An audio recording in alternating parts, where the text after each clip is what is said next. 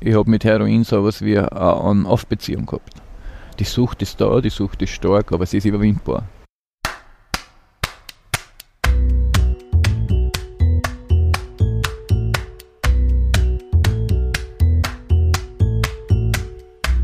Willkommen beim Sozialpod, der Podcast, in dem sich alles um soziale Themen in Österreich dreht.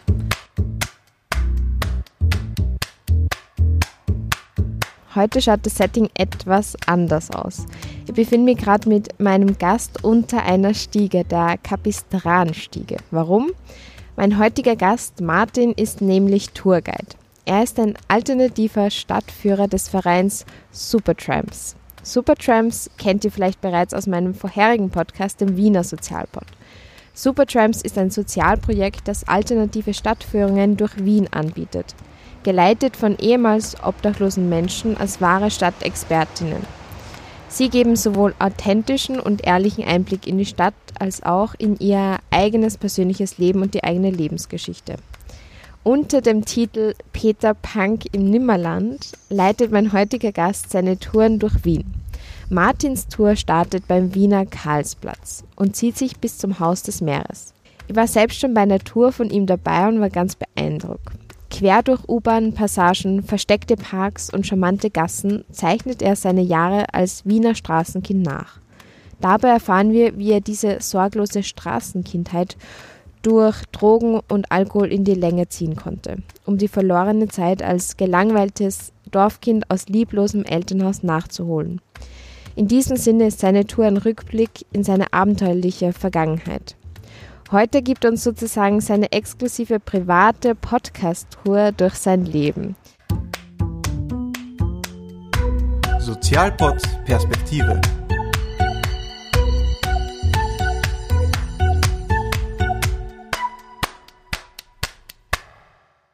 Ich freue mich ganz besonders, dass du die Zeit für den Sozialpod genommen hast. Ja, immer gerne. Danke fürs Einladen. Ähm, zum Einladen unter der Stiege. ja, es ist doch schön hier. ja, Das Wetter passt. Sommer. Ähm, ja, wie geht's dir gerade? Ja, äh, alles ganz gut. Hm, Da meine Touren gut laufen, ich bin recht zufrieden. Das Wetter passt da. Wie bist du eigentlich zu Supertramps gekommen? Ja, na, wie gesagt, ein ziemlicher Zufall. Ich war in einem AMS-Arbeitstrainingsprogramm im, im ersten Bezirk, im Café, also im Restaurant Inigo, nicht Café. Da hat ein, ja, ein Betreuer sozusagen, der hat zu der Zeit eine Supertramps-Tour gemacht. Mit dem, und der hat gemeint, ähm, das passt, das passt total zu mir. Ich hab ich, hab einmal, ich war mal sehr überrascht, dass es sowas überhaupt gibt, weil ich habe noch nicht davon gehört gehabt. Ich habe mich dann mehr oder minder vorgestellt und gemerkt, das liegt mir sehr gut. Was braucht es, dass man ein Supertramps Tourguide sein kann? Ähm, ich glaube, man muss ähm, einerseits sehr offen sein. Also man muss mit seiner Vergangenheit gut angeschlossen haben, glaube ich. Ich glaube nicht, dass man ähm, stundenlang über Sachen reden kann, mit denen man nicht gut angeschlossen hat. Und vielleicht nutzt eine leichte Borderline-Störung auch was. Ich habe noch nie eine Frage gehabt, die, die ich nicht beantworten wollte. Also Also es gibt wirklich keine Frage da von irgendwelchen Gästen, wo du sagen würdest, das geht echt zu weit. ist mir noch nicht passiert. Wie gesagt, vielleicht habe ich eine leichte Borderline-Störung. Wer weiß, ich habe da noch kein Problem gehabt bisher. Ja. Ja, zu deiner Tour. Ähm, sie startet am Wiener Karlsplatz. Vielleicht wollen wir dorthin gehen. Wie startet denn deine Tour? Wa- Was ist da so am Beginn? Ja, also meine Tour startet äh, insofern am Karlsplatz, als dass ich das, äh, also deshalb am Karlsplatz, weil ich mit, mit, ich möchte am Anfang mal die Drogengeschichte. Die beginnt in der Kindheit und darum eignet sich das ganz gut zum Anfangen.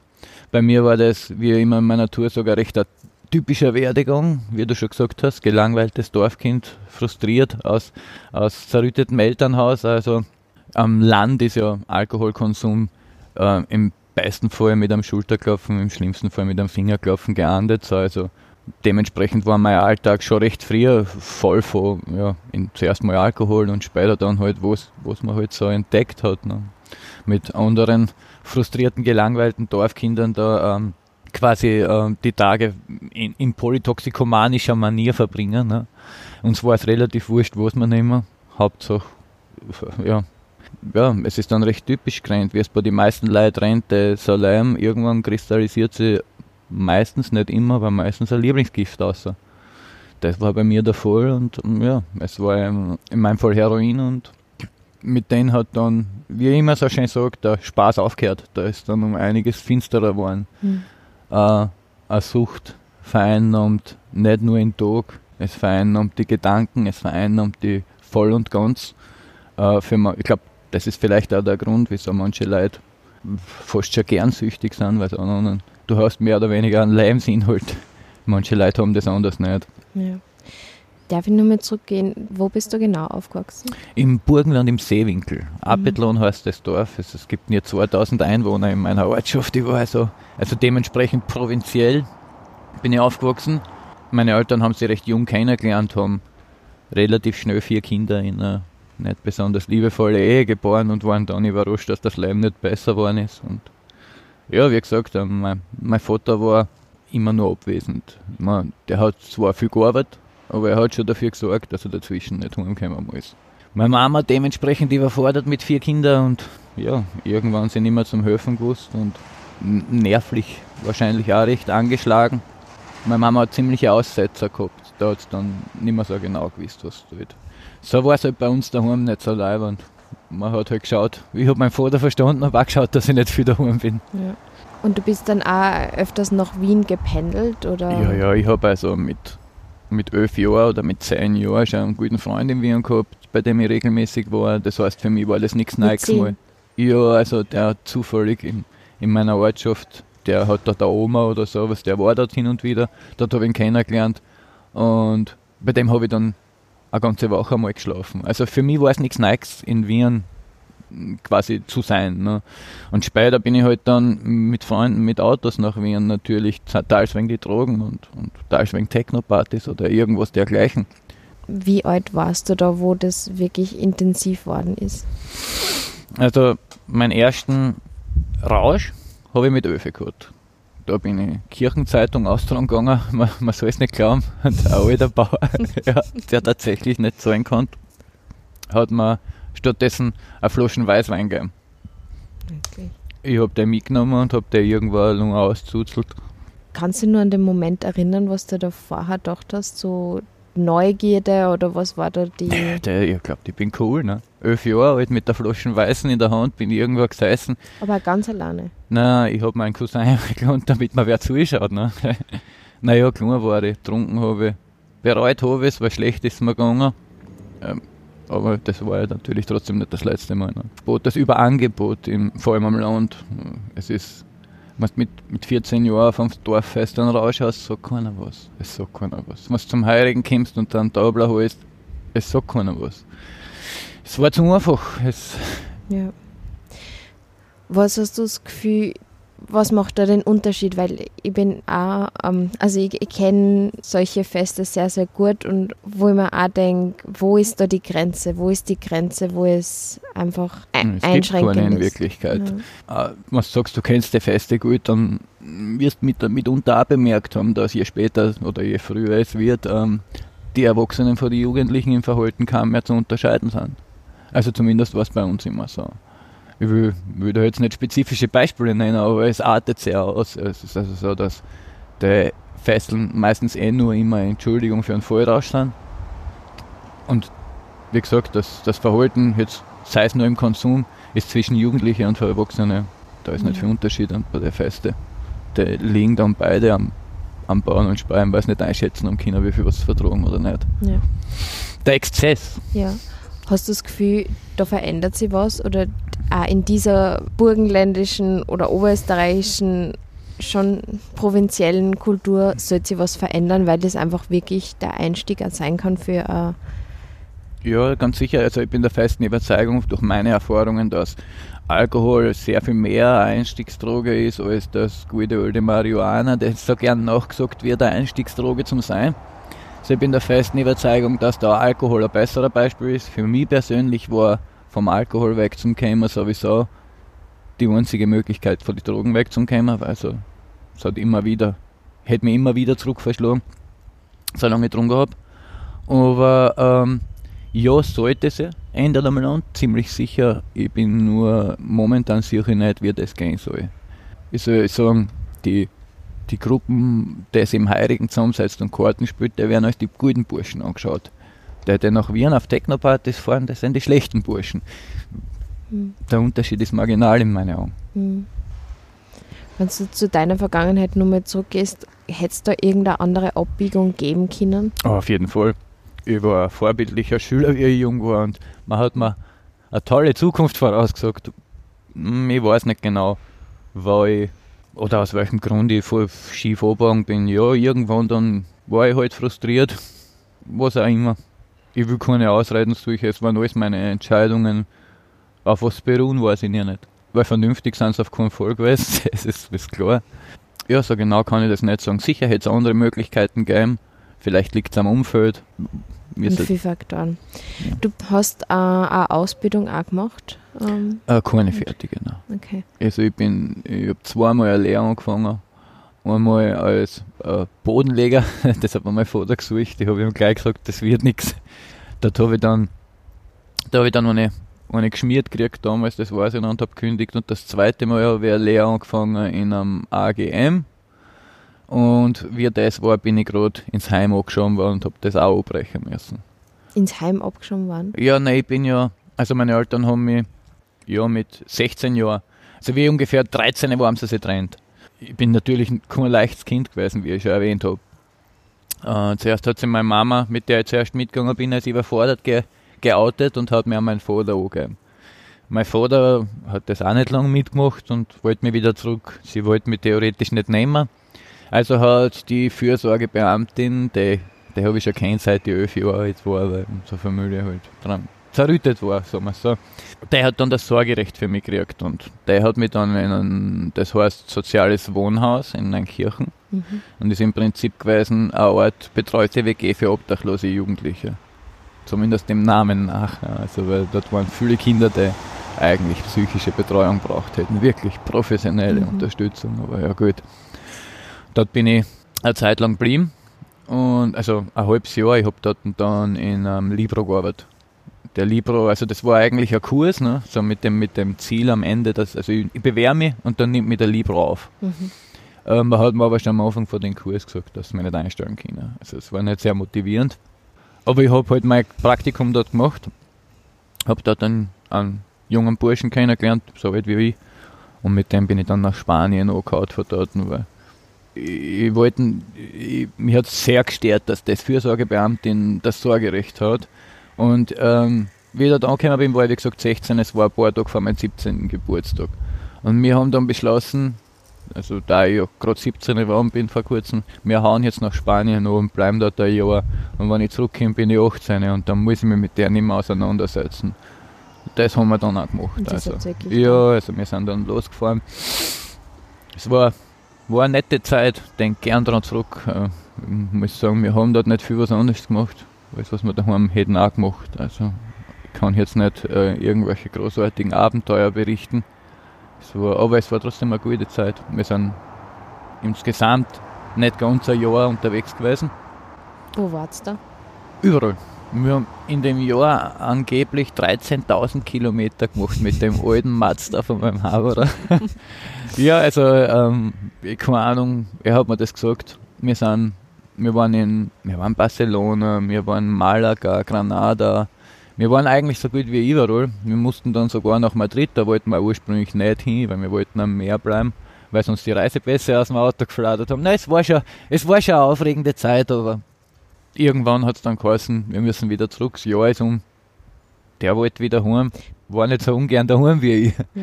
Und auch nur wollte ich nicht bleiben natürlich. Zumal wir ja dort eigentlich im Prinzip dann illegal gewesen waren. Ne? Wie habt ihr da überleben können? Gitarre spielen und jonglieren. Wirklich? Das fixst du die größte Straße. Ich spiele Gitarre, er jongliert und in ein, zwei Stunden haben wir genug, dass wir über den Tag kommen können. Tatsächlich. Ja, das hat immer gut funktioniert. Es sind auch zwischendurch lustige Sachen passiert, wie ein Schweizer Kerl, der uns irgendwie von Gott erzählt hat und weil wir brav zugehört und genickt haben, hat er uns am Schluss jeden Geld gegeben. Also es, es waren immer wieder lustige Sachen. Ja, ähm, ja na, wie gesagt, wie der heimfahren wollte, ist mir zum ersten Mal klar geworden, dass ich jetzt gar nicht weiß, weil ich aussteige. Mm, Daheim waren die neugierig auf mich, im Heim waren sie auch nicht gerade froh, In Neunkirchen. ja, weil da bin ich ja quasi Obost. Ich bin aber trotzdem in den Kirchen ausgestiegen, weil ich nicht gewusst, wohin. Also habe ich mich dort irgendwo hingehackt, in einem Park, und dort habe ich die erste Nacht geschlafen und die zweite auch. Und dann, ja, das war mein erstes Mal, wo man denkt, okay, jetzt sitzt auf der Straße. Ja. In der dritten Nacht habe ich dann zwei junge, drei junge Burschen und zwei junge Mädchen kennen. Also na, miteinander waren wir drei junge Burschen und zwei junge Mädchen, die ebenfalls auf der Straße gewohnt haben dort. Also für das, dass das eine recht ländliche Gegend ist, haben die, waren die sozial sehr verloren dort. Also viele zerrüttete Familien, viele Kinder, die auf der Straße bleiben, ob sie es müssen oder ob sie es wollen, Mhm. weiß ich nicht, habe ich nicht gefragt. So ist das dann gerannt. Wir sind dann ein paar Wochen in Neunkirchen auf der Straße gewesen, da haben wir gezeigt, wo man trocken schlafen kann, wo man billig essen kann und sowas. Aber es ist halt ein Dorf, ein größeres Dorf. Ne? Und in einem Dorf obdachlos sein, ist, Kennt die jeder. geht auf Dauer nicht. Also wir haben beschlossen, wir fahren nach Wiener Neustadt um, also ein bisschen größer. Ja. Und schauen mal, wie es dort so geht. Und dort haben sie mir dann ein Haus gezeigt und gesagt, das haben Chef da gesehen und haben gesagt, das schaut bewohnbar aus. Und probieren wir es halt mal. Mhm. Wir sind reingegangen, haben das Haus gecheckt, haben festgestellt, drei, drei Zimmer nebeneinander haben noch durchaus dichte Fenster. Und eines von den drei Zimmern ist sogar heizbar. Also hat einen Rauchabzug gehabt. Wir haben einen alten Kamin gefunden, sind offen. Den haben wir dort eingestellt. Haben ein paar Tage renoviert und haben gesagt, okay, da können wir bleiben, weil jetzt kommt bald der Winter. In ein, zwei Monaten wird es dann kalt werden. Es war eine sehr coole kollektive Erfahrung. Also, Ja. ja. Nochmal zurück zu Spanien und zu dem Zurückkommen. Mhm. Du sch- beschreibst es auch als unerträgliche Leichtigkeit des Seins, wenn man jeden Tag einfach dort beginnt, wo man am Abend zuvor umgefallen ist. Ja, also die unerträgliche genau? Leichtigkeit des Ja. Seins hat unsere Werbetexterin dazu geschrieben, Ja. das ist nicht von mir. Aber ja, also es hat schon was, wenn man, also für mich war es damals so, ich habe, nachdem ich irgendwann mal in Wien angekommen bin, lang nach Spanien und so, all das, was man heute versteckt obdachlos nennt, ne? ich bin bei Freunden geschlafen und habe die Tage auf der Straße verbracht. Und je mehr Leute ich auf der Straße kennengelernt habe und je mehr Punks ich vor allem kennengelernt habe, mit denen ich am besten verstanden, umso weniger Zeit habe ich bei Freunden verbracht, umso mehr Zeit habe ich auf der Straße verbracht. Und irgendwann bin ich gar nicht mehr irgendwo hingegangen zum Schlafen und da kommen wir jetzt zu dem, weil wenn man Alkoholiker ist, kann man überall umfallen und einschlafen. Ja. Das klingt jetzt übel, damals war es mir recht. Ne? Einem Konzert konnte ich mich halt nicht mehr neben die Box legen und schlafen. Damals habe ich es können. Und ähm, so waren, ja, also wie gesagt, so beschreibe ich das dann auch meistens, so war dann mein Tagesablauf. Ich bin halt da aufgestanden, weil ich am Vortag umgefallen bin. Das klingt lustig, aber es, es war halt so. Ne? Ab- Das kann sein, ein Konzert, eine Party, irgendein besetztes Haus bei einem Freund daheim, der seine Wohnung da und offen hat, irgend sowas. Und ähm, äh, so bin ich dann, ja, da bin ich dann aufgestanden und habe mich, hab mich erst einmal gepflegt. Ne? Ich glaube, ich, das- ich beschreibe es auf meiner Tour immer, dass ich sage, ich gehe zum Mac-Badezimmer. Weil das war das für mich. Geld habe ich keins gehabt für einen Burger, für mich war das ein Badezimmer, mehr war das nicht. Coachschlösser hat es nicht gegeben. Gibt es jetzt schon fast überall. ja, oder? überall, Mhm. ohne Frage. Also wenn es keine Coachschlösser gibt, gibt es irgendein anderes System, irgendwas um sie überall. Gibt es irgendwo noch gratis Badezimmer Äh, es gibt noch welche, im öffentlichen Raum? ja, unter anderem die Unis, ne? Mhm. aber äh, wenig, sehr wenig. Also es gibt ganz viele Klos öffentliche, die sind ganz, ganz Jahr zugesperrt. Die stehen ja zwar da, aber sind ganz Jahr zugesperrt, weil du dann aus Protest Leute rundherum sich erleichtern siehst, wahrscheinlich aus Protest, ich weiß nicht. Aber das sind halt ganz... Alles aus Protest. Ja, nein, so mal halt mal. Das gefällt mir besser als aus Notdurft. Ja, mir war es halt wichtig. Wie gesagt, ich war 20 Jahre alt, ich habe einen Rucksack voll Pflegeprodukte gehabt für einen, für einen Obdachlosen. Vielleicht nicht so typisch, aber ich wollte natürlich, ich habe mich noch nicht so, ich wollte mich nicht aufgeben oder was. Ich habe Ja. mich als jungen Burschen gesehen. Ich habe mich nicht als Obdachlosen in dem Sinn gesehen, so wie man heutzutage vielleicht einen Obdachlosen sieht oder wie der Durchschnittsmensch einen Obdachlosen sieht. Ich habe mich als junger Bursch gesehen, der nirgendwo hingehen will. Ja. Wie war der Selbstbeschreibung? Ich, na, ich kann sagen, wie ich mich selber gesehen habe. Ich Ja. habe mich eher als äh, der klassische. Freiheits. Ja, so äh, ein Freidenker ein bisschen. Mhm. ein Querdenker, halt Ja, einfach mhm. alternativ lebender Mensch. Ne? Ja. Ich habe mir nicht einen Bedürftigen gesehen oder einen Obdachlosen oder sonst was. Ich habe mir ja auch viel davon ausgesucht. Ne? Ja. Zu der Zeit zumindest. Ähm, ganz zu Beginn hast du ähm, schon erwähnt, dass du eben da reingeschlittert bist und dann irgendwann einmal dann zu Heroin Ja, gekommen bist. Kannst du ja davon ist. erzählen? Ja, also das ist eh, das, was ich da jetzt gerade erzählt habe über meinen Tagesablauf, das war alles vor der Sucht, wie gesagt. Mhm. Also nachdem ich süchtig war, bin sind die Tage natürlich nur noch da gewesen zum Geld aufstellen. Aber wirklich nur noch. Ja, wie ich schon gesagt habe, da hat alles an Unschuld verloren. Es ist ja so, dass zu der Zeit, wie ich ungefähr das Alter gehabt habe, so um die 15, 16, 17, 18 Jahre, ich weiß nicht wann das genau war. Aber zu der Zeit war in Wien aus irgendeinem Grund irrsinnig viel Heroin. Also aus irgendeinem Grund, ich weiß sogar, ich habe in der Zeitung gelesen, es hat irgendwie, war das Nachwirkungen vom September, 11. September Attentat, irgendwie ist in der Zeitung gestanden, dass deswegen damals unsere Straßen so überschwemmt waren mit ziemlich viel und ziemlich reinem Heroin. Mhm. Angeblich Heroin, das nach Amerika weitergegangen war, das bei uns blieb oder so. Ich, ich weiß nicht mehr. Ich weiß nur, dass damals war es so 6er und 18er, die, die äh, Straßenbahn, jede Station war ein Überaufgebot an Dealern. Und zwar so ein Überaufgebot, dass sie gestritten worden ist um die. Der erst Kinder gegeneinander ausspülen für Preiserlasse und so. So viel war da los. Man, viele Sehr Junkies, günstig, ja. ja, ja, und vor allem viele Junkies haben ihre Tage damit verbracht, an den Orten zum ganzen Tag zum Stehen und ankommende Junkies zu ihrem Dealer zu führen und dafür kriegst du dann ein bisschen was. Mhm. So, so arg war also das Angebot und dementsprechend dann irgendwann auch die Nachfrage. Ja, ich habe das also lang gemacht und äh, ich kann mich noch gut erinnern, irgendwann war der Moment, wo ich munter geworden bin und gemerkt habe, jetzt geht es mir echt scheiße. Weil, und zuerst habe ich geglaubt, ich bin krank, ich habe echt eine Weile gebraucht, bis ich auf die Idee kam, dass ich süchtig sein konnte. Ähm, wie ich das gemerkt habe, weiß ich, dass ich echt fertig war. Ich war am Bauen zerstört, aber offenbar sage ich immer nicht genug, sonst hätte ich dann und da aufgehört. Und das sage ich nicht, im Gegenteil. Ich habe mir halt dann versucht, bessere Dealer zu finden, die besser das Heroin haben. Man muss sagen, zu der Zeit war da, also bei uns hast du so zwischen 4 und 10 Prozent auf der Straße normal Heroin, der Rest ist irgendwas. Zu der Zeit ist es wenigstens auf 20 gegangen. Mhm. Und es gibt welche, die, die mischen schlecht, äh, mischen mehr Klumpert ein, andere mischen weniger Klumpert ein. Und so findest du halt die quote unquote besseren Dealer. Ja. Und Blöde Frage, was ist klumpert zum Beispiel? Okay, ja. Nein, das ist, äh, ich sage immer wortwörtlich irgendwas. Ich habe tatsächlich mal von einem Freund von mir, der tagelang nicht zum Nasenbluten aufgehört hat, weil er Glasscherben in der Schleimhaut gehabt hat, zerdruckte. Das macht man deshalb, weil es dann in der Nase brennt und die Kinder dann glauben, es ist gut. Hm. Ähm, Strychnin ist nicht, das gibt mir lieber ins Ecstasy, aber habe ich auch schon da drin gehabt. Ein Freund von mir ist gestorben, weil er weil so viel Narkotika drin war, dass er im Prinzip seine Atmung ausgesetzt hat und er auf dem Klo war, der klein ist, erstickt ist. So eine Geschichte hat jeder Junkie zum Erzählen, mindestens eine. Wahrscheinlich mehr. Und ähm, ich habe damals die Erfahrung gemacht, irgendwann, da habe ich was von der Straße gekauft und habe ein, eine ganze Woche einen Ausschlag gehabt in der Hälfte vom Gesicht, weil ich das Nasenloch benutzt habe. Also, ich weiß nicht, was sein haben, aber es ist ihnen scheinbar relativ wurscht, da ist allerhand drin. Mhm. Wirklich, wie ich aber sage, alles, was irgendwie optisch danach ausschaut, klatschen sie auch rein. Ja. Kannst du nur an den ersten Ja, das Heroin erste Mal auf Heroin, wenn ich jetzt ja sehr gut, na sicher, ich habe mir ich habe mich zurückgenommen und mir gedacht, scheiße, für das bin ich prädestiniert. Also mir war damals schon bewusst, dass das nicht gut ist, wie gut das ist, auf Mhm. gut Deutsch. Die alten Junkies haben früher in Wien zu Heroin Mutter gesagt. Weil sie gefunden haben, der beste Vergleich ist, so muss es sich anfühlen, in einem Mutterleib zu sein. Ich weiß nicht, ob ich da zustimme, aber es ist halt schon ein unglaubliches Gefühl gewesen. Und das war für mich dann damals, ja, wie gesagt, ich war sehr prädestiniert dafür. Mir war klar, dass ich das, dass ich das äh, zumindest öfter mache. Dass so ausarten wird, war mir nicht bewusst.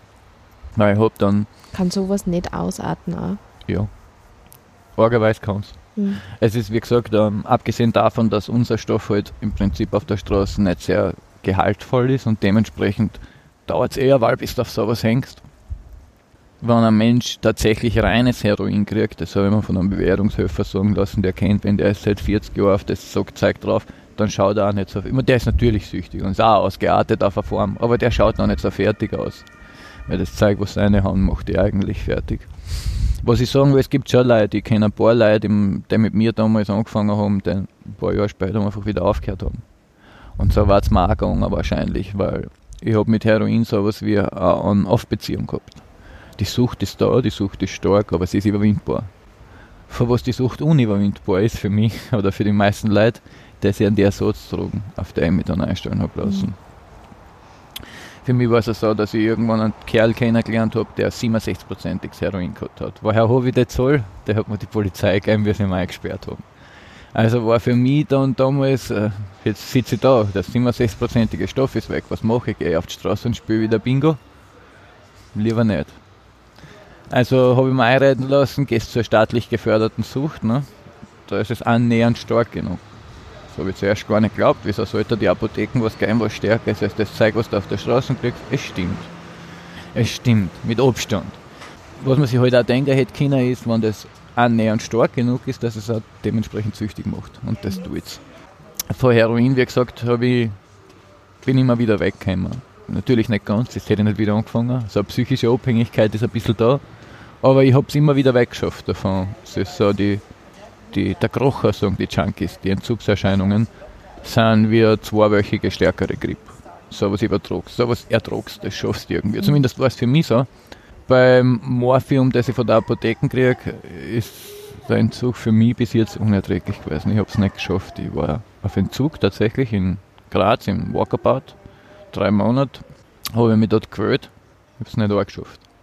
93-prozentige Rückfallquote zu dem Zeitpunkt. Mhm. Und jeder, der dort war, absolut ausnahmslos jeder, war wegen Substitut dort. Niemand war wegen was anderes dort. Wirklich? Niemand. Kein Heroin, kein Crack oder was, was glaubt man, Methamphetamin, die ganzen Drogen mit dem Morgenruf, niemand war wegen den dort. Alle nur wegen Substitut. Und keiner, keiner von meiner Gruppe hat es geschafft. Keiner. Und die waren alle sehr motiviert. Ich bin dort hingegangen mit ein bisschen bisschen belächelnd. Man denkt, man, wenn man aufhören will, hört man auf, fertig. Und dann war ein Typ, der zahlt erst zum 14. Mal dort. Und man denkt, zum 14. Mal, wie schwach mussten du sein? Hm. Vorurteil. Hab's nicht leicht, hab's nicht geschafft. Wir sind sehr schnell wieder rückfällig geworden. Meine Freundin und ich waren mit ihr gemeinsam.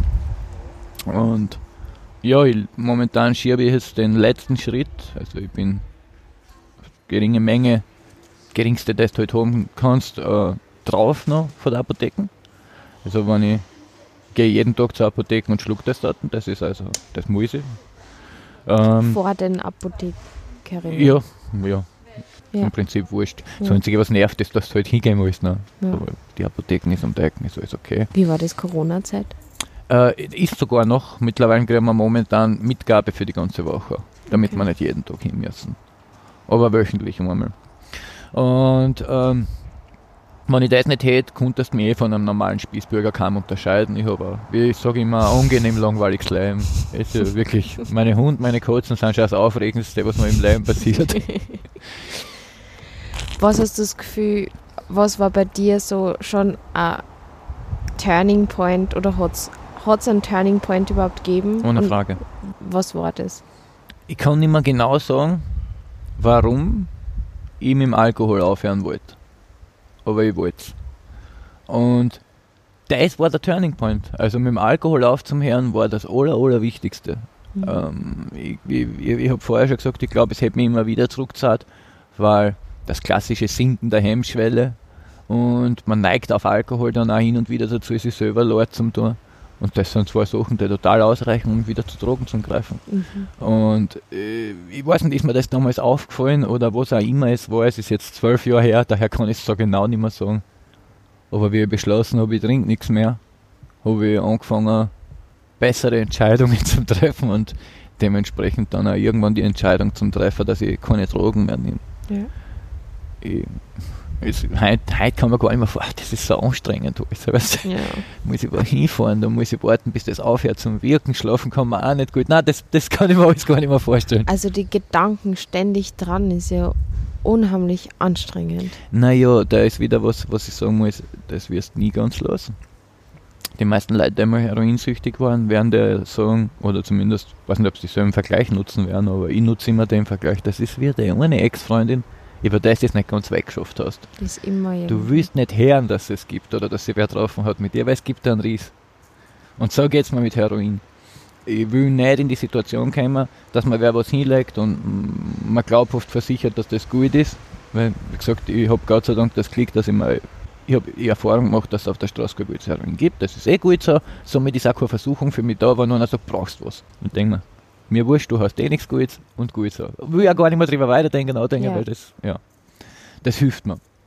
Aber ich will nicht in die Situation kommen, dass wer was herlegt und sagt, das ist wirklich ein gutes Zeug und so weiter. Ich weiß nicht, ob ich es schaffen würde. Aber darum halte ich mich auch fern von sowas. Ne? Ich mache meine Touren, dann gehe ich heim, ich kümmere mich um meine Hunde und meine Katzen. Damit bin ich ganz zufrieden im Moment. Findest du, dass es genug Unterstützung gibt in Wien? Ähm, offen gestanden, das ist eine Jein-Sache.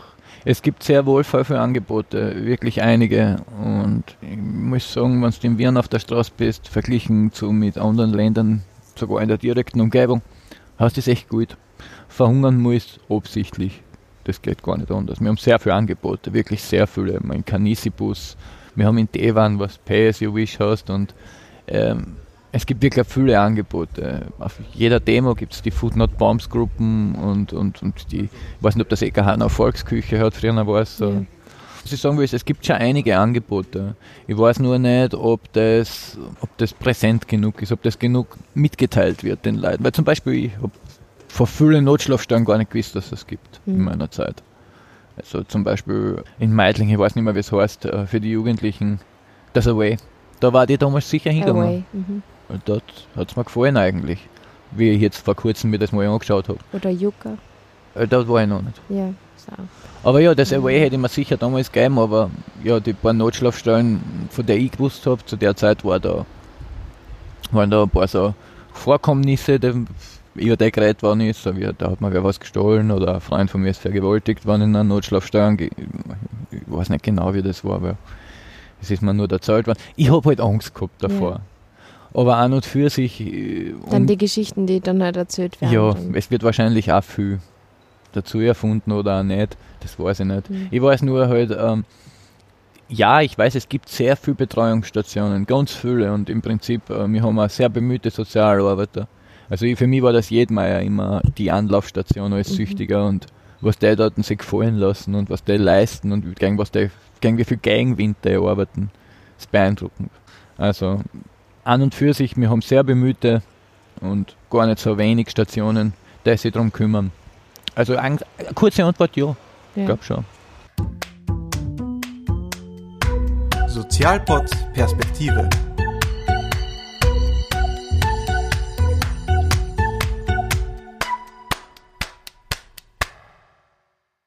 Jetzt gehen wir vielleicht nur zum Abschluss zu der Szene, wo wir uns gerade befinden. Wir sind gerade auf der, wie vergisst Kapistranstern.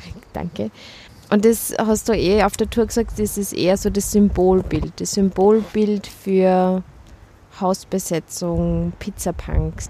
Es ist schon so, dass ich, wir haben, wir haben mehr oder weniger einen Symbolort gebraucht, der für Hausbesetzungen irgendwie stehen kann. Und der hat aber mir jetzt nah am Weil liegen. Ich kann natürlich zur Pizzeria im zweiten Bezirk haschen mit den Leuten oder in Mhm. See zum EKH in Zenten, aber das täte ihnen nicht viel Spaß machen, aber das war der langer Marsch. also haben wir gesagt, wir suchen irgendein Haus, das erstens äh, attraktiv für Hausbesetzung war und das ist das Haus hinter uns auf jeden Fall.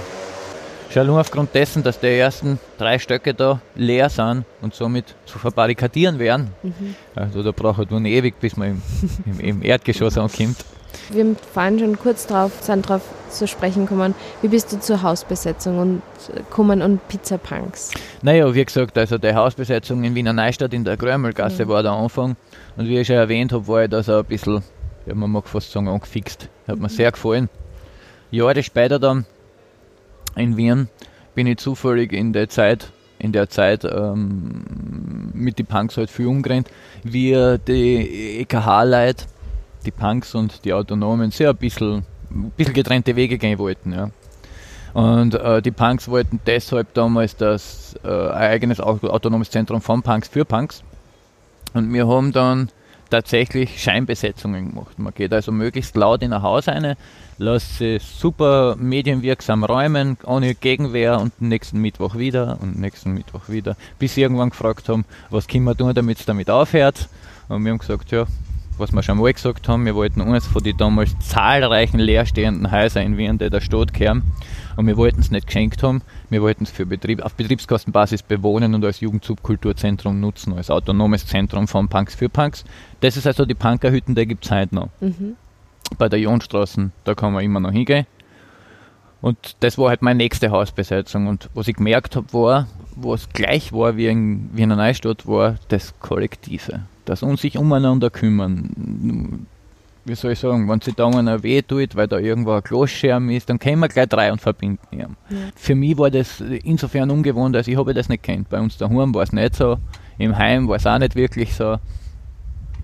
Bei den Hausbesetzungen besonders war es einem immer in besetzten Häusern an sich, aber bei Hausbesetzungen insbesondere, wenn man gemeinsam auf ein Ziel hinarbeitet, haben die Leute ziemlich viel aufeinander geschaut und so. Das hat mir gut gefallen.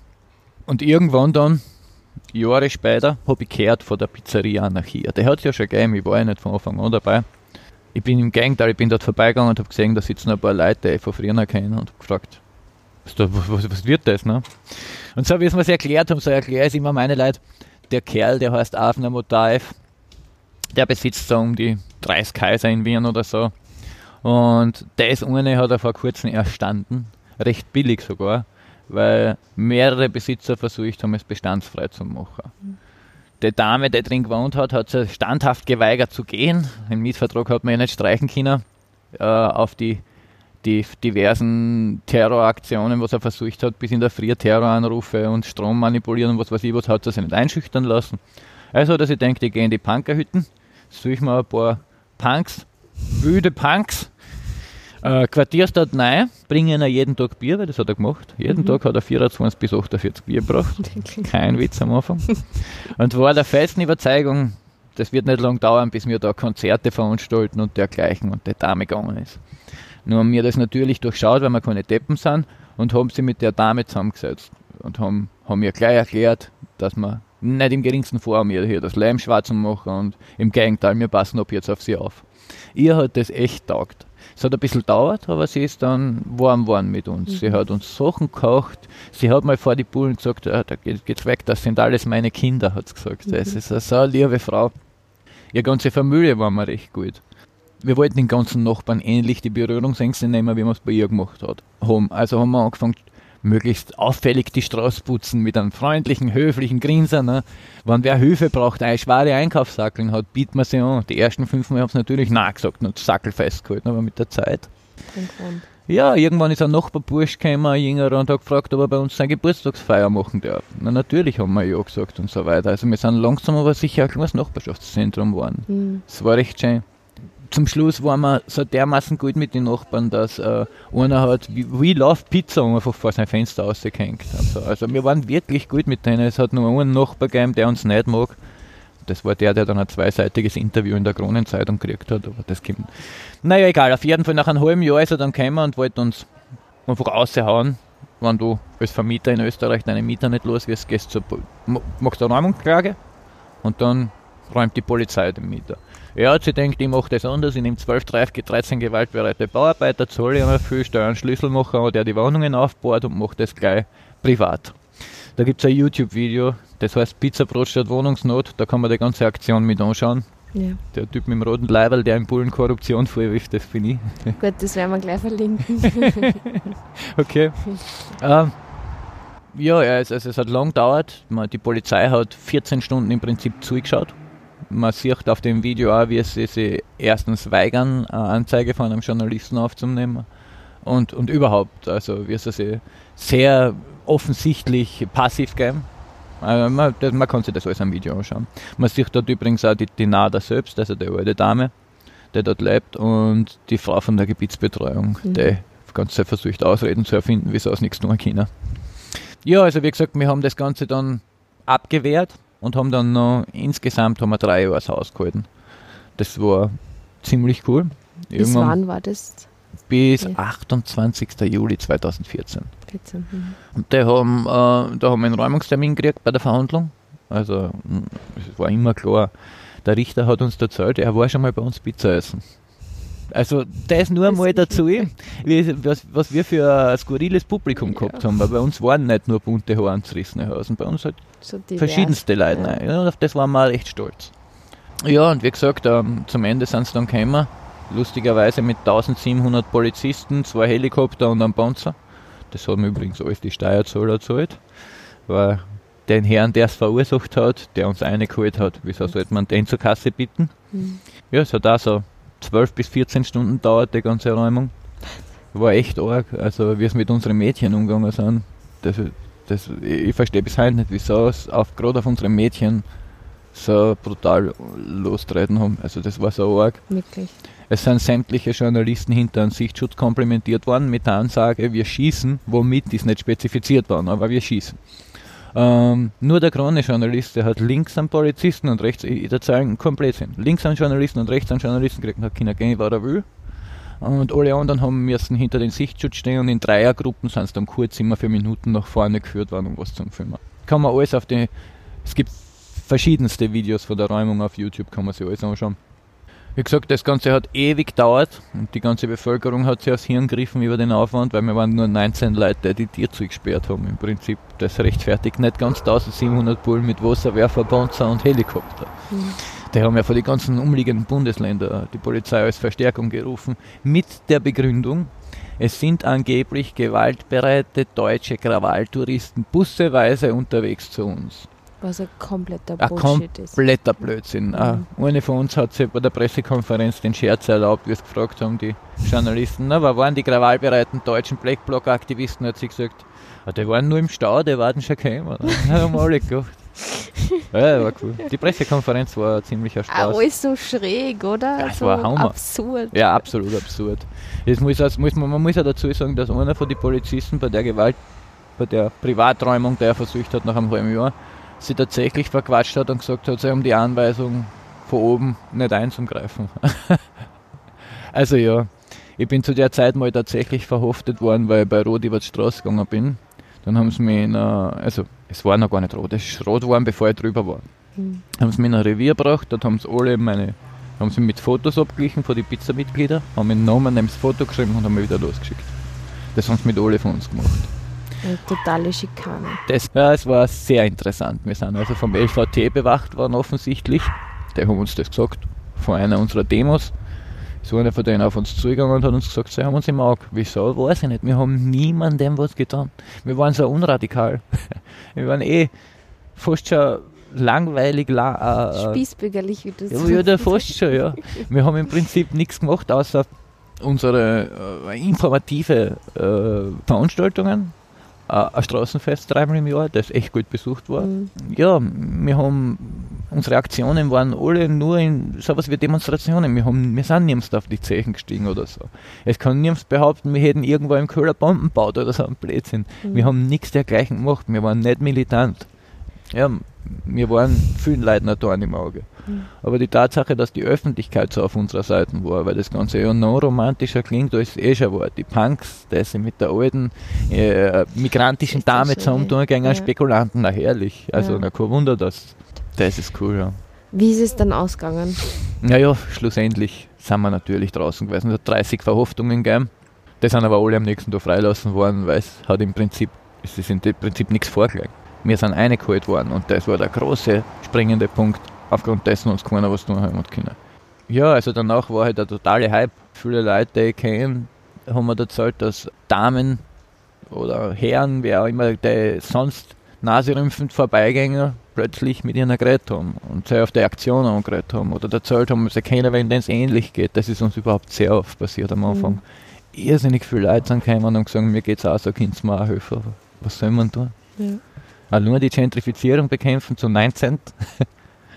wir haben da, was wir können. Es war leider nicht viel im Endeffekt, weil wir haben eine kurze Mitrechtsdiskussion angestoßen. Habt ihr einfach schon einen, einen wichtigen Schritt da gemacht, der einfach medial so präsent war. Ja, damals sicher, ja. Ich bin sehr stolz auf das, ich bin total froh, dass wir das durchgezogen haben. Ja. Sehr dankbar, dass es so gerannt ist, wie es gerannt ist. ja. Hausbesetzungen gibt es heute auch nicht.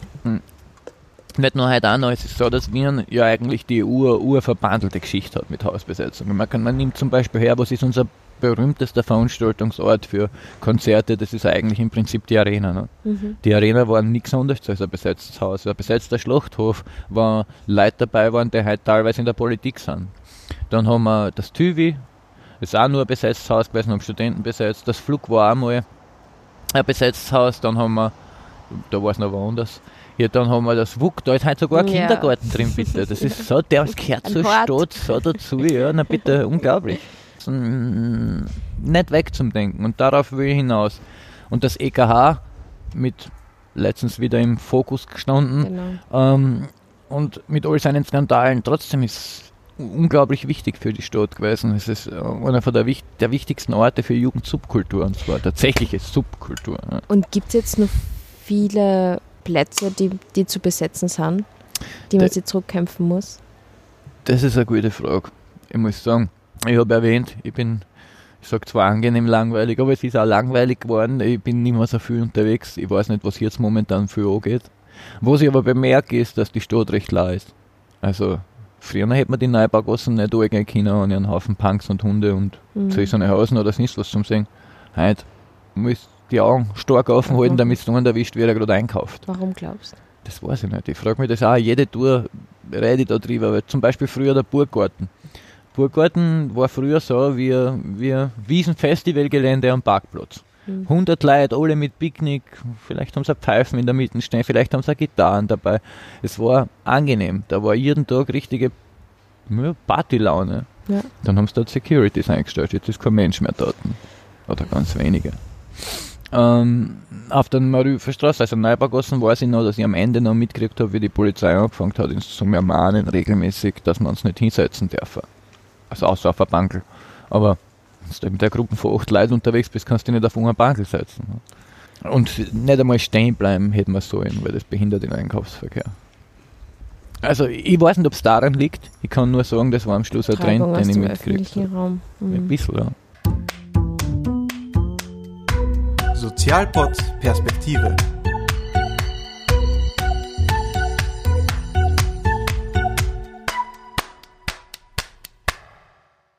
Jetzt kommen wir schon zu Juli 2020 und ähm, Supertramps. Du bist Guide bei Supertramps. Wie geht Supertramps jetzt gerade? Wo stehst du gerade persönlich und wo stehst du gerade auch mit Supertramps? Also, ähm, ich mit Supertramps habe eine super, Beziehung. super trampige Beziehung, ja, wir, wir sind gut. Ich bin, ich mache das unfassbar gern. Also ich hätte nicht, ich hätte gar nicht geglaubt, dass ich das so gern mache, aber tue ich. Ähm, ich bin, ich verstehe mich sehr gut mit meinen Mitguides. Der Verein an sich, da gibt es nichts zum, zum Klagen. Natürlich hat Covid uns zugesetzt, wie jedem anderen Verein und jedem anderen kleinen Betrieb. Aber ich bin der feste, festen Überzeugung, das kriegen wir auch noch hin. Die Touren laufen dafür, dass Covid war eigentlich ganz gut. Jetzt im August haben wir eine Tourpause und im September hoffentlich geht es dann umso besser weiter. Wenn jetzt wer den Podcast horcht und denkt, ich will jetzt unbedingt die Tour mit Martin machen oder irgendeine andere Tour mit Supertramps, was kann man dem derjenigen, demjenigen sagen? Na, ins Internet, auf unserer Seiten und schnell buchen. ist eine gute Idee. Unsere Touren sind sehr abwechslungsreich und ich glaube, es gibt für jeden was dabei. Wir haben sechs Guides, die zehn Touren anbieten und das sind wir Tag und Nacht. Also da, die, genau wie die, die Lärm und die Erfahrungen auf der Welt halt grob unterschiedlich sind, so ist es natürlich auch bei unseren Guides. Und äh, wie gesagt, ich glaube, es ist für jeden was dabei.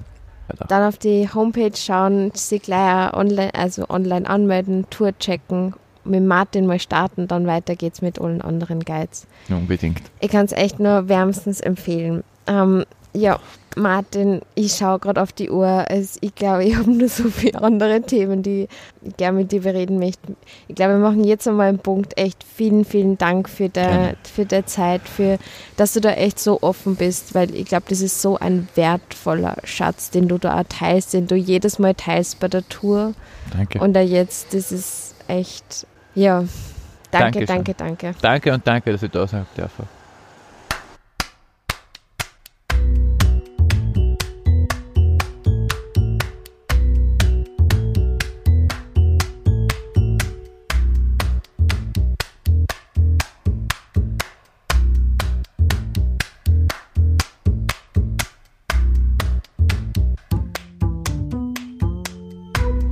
Sozialpod Perspektive.